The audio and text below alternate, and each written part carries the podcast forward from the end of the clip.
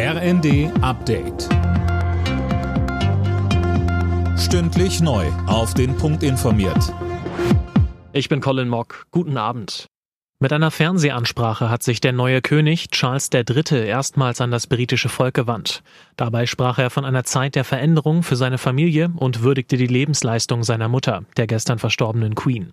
Weiter sagte er, wo immer Sie auch leben mögen, im Vereinigten Königreich oder in anderen Gebieten der Welt, und egal welche Herkunft oder welchen Glauben Sie haben, ich werde mich bemühen, Ihnen mit Loyalität, Respekt und Liebe zu dienen, wie ich das bisher auch getan habe in meinem Leben.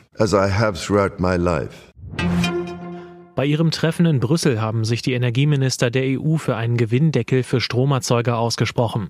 Das hatte die EU-Kommission zuvor vorgeschlagen. Der Plan, Übergewinne sollen abgeschöpft werden, um damit Haushalte und Betriebe zu unterstützen. Zum Auftakt des CDU-Bundesparteitags in Hannover hat Parteichef Friedrich Merz die Ampelregierung hart attackiert. Das Land leiste sich gerade eine der wohl schwächsten Bundesregierungen aller Zeiten, sagte Merz. Und weiter. Ja, wir werden auf diesem Parteitag auch über uns selbst sprechen. Aber wichtiger ist, dass wir über unser Land sprechen, über konkrete Lösungen und was eine CDU-geführte Bundesregierung anders machen würde. Außerdem hat der Parteitag einen Leitantrag des Bundesvorstands zur Energiekrise beschlossen.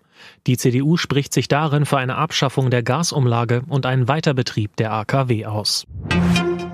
Sechs Tage nach Ausbruch eines Feuers im Nationalpark Harz in Sachsen-Anhalt ist der Katastrophenfall aufgehoben worden. Es gebe nur noch wenige Glutnester, teilte das zuständige Landratsamt mit. Das Feuer sei unter Kontrolle.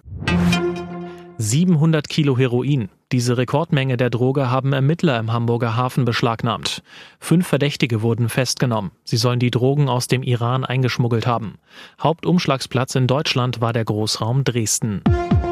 Alle Nachrichten auf rnd.de